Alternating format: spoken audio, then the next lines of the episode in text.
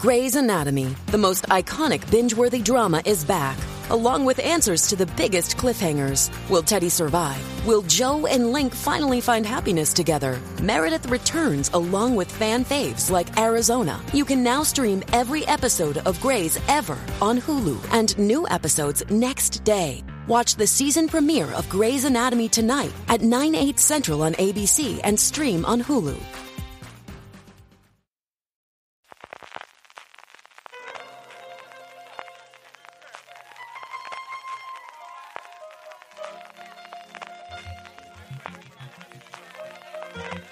Estás escuchando Fuera de Series con CJ Navas.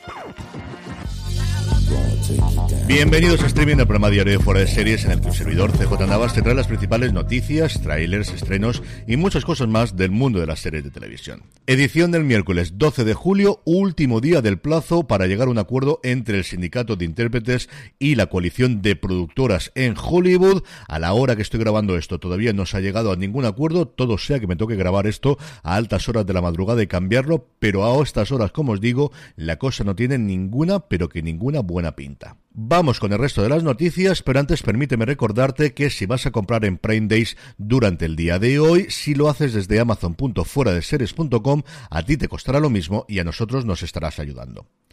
Y esto es válido no solamente durante los Prime Days o el Black Friday, en cualquier día del año comprando desde amazon.fueradeseries.com, a ti te costará lo mismo y a nosotros nos estarás ayudando. Arrancamos con nuevos proyectos y uno que me hace especial ilusión es Dinodex, la nueva serie de la saga comenzada por Dinodan y más recientemente Dinodana. La serie tendrá como protagonista, evidentemente, a Dex, el hermano pequeño de Dana, de nueve años, que está entrenando para ser paleontólogo y una vez más utilizará la habilidad mágica de la guía de dinosaurios para ver a los dinosaurios en el mundo real, pero con un toque artístico diferente, al menos eso nos prometen los productores. Le acompañarán sus aventuras Kayla, su vecina, que le encanta la geología, y juntos reexaminarán todo lo que conocemos sobre las criaturas prehistóricas. Los otros dos proyectos no son estrictamente de series, pero creo que vale la pena comentarlos. Por un lado, Filmin ha creado un nuevo canal llamado Filming Comedy, en el que reivindicar el oficio de la comedia. Se lanzará este viernes 14 de julio con el estreno de los espectáculos Mythic del cómico Margí García, dirigido por Ignasi Talvalut, y Matrioska, en el que Valeria Ross reflexiona sobre su embarazo en plena pandemia. Filming Comedy también tendrá documentales, por ejemplo el de Gila, el de Eugenio o el de Robin Williams, biopics y ficciones sobre humoristas como Andy Kaufman, de Manos de Moon evidentemente,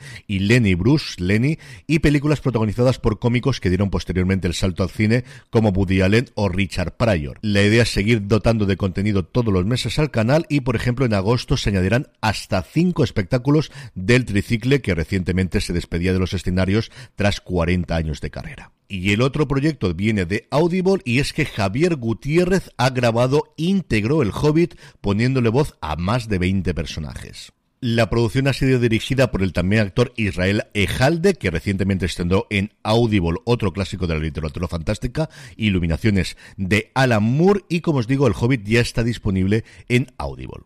En el apartado de fichajes, la BBC ha confirmado hasta 12 nombres en su nueva adaptación de Agatha Christie, Murder is Easy, Matar es Fácil. Los más conocidos de ellos son David Johnson, al que podemos disfrutar actualmente en Industry, Morfleet Clark, la Galadriel de Los Anillos del Poder y Penelope Wilton, a la que disfrutamos muchísimo en su momento en Downton Abbey, en esta serie de dos episodios que está escribiendo Sian Ejumi Laver y dirigiendo Menu Gaur y que ya se está empezando a rodar en Escocia. En cuanto a fechas de estreno, el próximo jueves 20 de julio, a partir de las 11 de la noche, Sundance TV nos estrenará en exclusiva la quinta temporada ya de la serie danesa The New Narcissus. La serie, una de las más vistas de la historia del canal, sobre la primera escuela de enfermería que acepta hombres entre sus alumnos, nos trasladará en esta quinta temporada, que está compuesta por seis episodios, a 1954, momento en que la escuela de enfermería de Frendeslund, donde transcurre toda la acción, se está renovando para afrontar su fusión con la clínica Santa Elena. Las cuatro temporadas anteriores ya las podéis ver en AMC Select y la quinta, como os decía, se estrena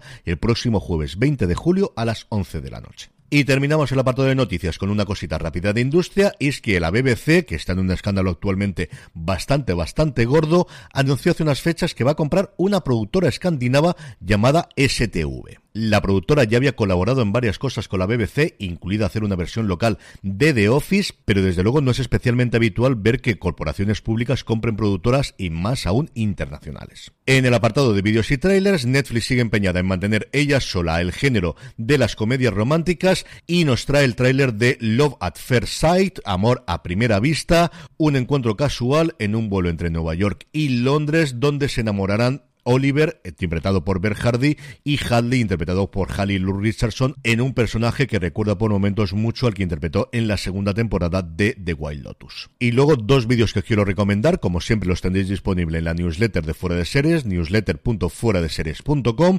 Por un lado, Lily Ross Deep elige los tres vestuarios de los múltiples que lleva su personaje que más le han gustado de los cinco episodios de la primera y por ahora única temporada de The Idol. Y por otro lado, Prime Video mostrado un vídeo para conocer a los personajes de su serie de terror estrenada el pasado fin de semana, El horror de Dolores Roach. En el apartado de estrenos, Movistar Plus nos trae la tercera temporada de Vienna Blood, una serie que le encanta a Don Carlos, habló mucho y muy bien de ella en el pasado fuera de series del fin de semana. Disney Plus por fin nos trae Compañías Peligrosas, la nueva serie de Emilio Ventimiglia, que ha sido no solo cancelada, sino además eliminada de Hulu en Estados Unidos y ahora llega aquí a Disney Plus y el que para mí es el gran estreno del día, la segunda temporada de The After Party. Yo he podido ver ya nueve de los diez episodios que la componen, igual que hicieron con la primera temporada. El último, aquel en el que se revela quién es el asesino, no nos lo han facilitado a prensa. Volvemos a tener a tres de los personajes de la primera temporada, la detective Danner de Tiffany Haddish, el Anik de Sam Richardson y la Zoe de Zoe Shao en un asesinato que se produce en la boda de la hermana del personaje de Zoe Shao. A mí me ha gustado muchísimo y tenéis ya disponible en review de fuera de series, un razones para ver que hemos grabado entre Juan Francisco Bellón y un servidor en el que la desgranamos en unos 20 minutos aproximadamente sin spoilers lo mucho que nos ha gustado lo que hemos visto. Nos ha gustado mucho, mucho más que la primera temporada. Seguimos un día más con mi top 10 de series del 2023 hasta ahora y entramos en el podio. En el puesto número 3 está The Last of Us. Han pasado ya unos cuantos meses, pero sigo recordando ese tercer episodio, sigo recordando ese final de temporada, esa ambientación, esas interpretaciones, esa relación entre Joel y Ellie, desde que la vi sabría que estaría desde luego muy alto en mi top 10, y así ha sido, y al final se ha quedado en el puesto número 3. Y terminamos como siempre con la buena noticia del día y es que hoy a partir de las doce y media del mediodía se presentará en un webinar el proyecto AZ de Radio Televisión Española Instituto.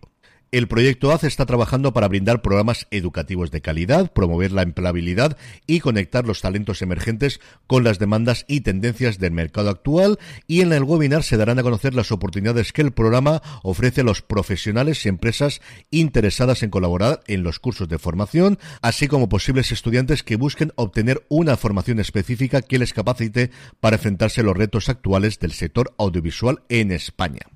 El webinar será de forma online a partir de las doce y media. Os dejo el enlace en la newsletter de Fuera de Series, newsletter.fueradeseries.com. Y con esto, y recordándoos que si vais a comprar hoy en Amazon aprovechando el Prime Day, si lo hacéis desde amazon.fueradeseries.com, a vosotros os costará lo mismo y a nosotros nos estaréis ayudando. Me despido hasta mañana. Gracias por escucharme y recordad, tened muchísimo cuidado y fuera.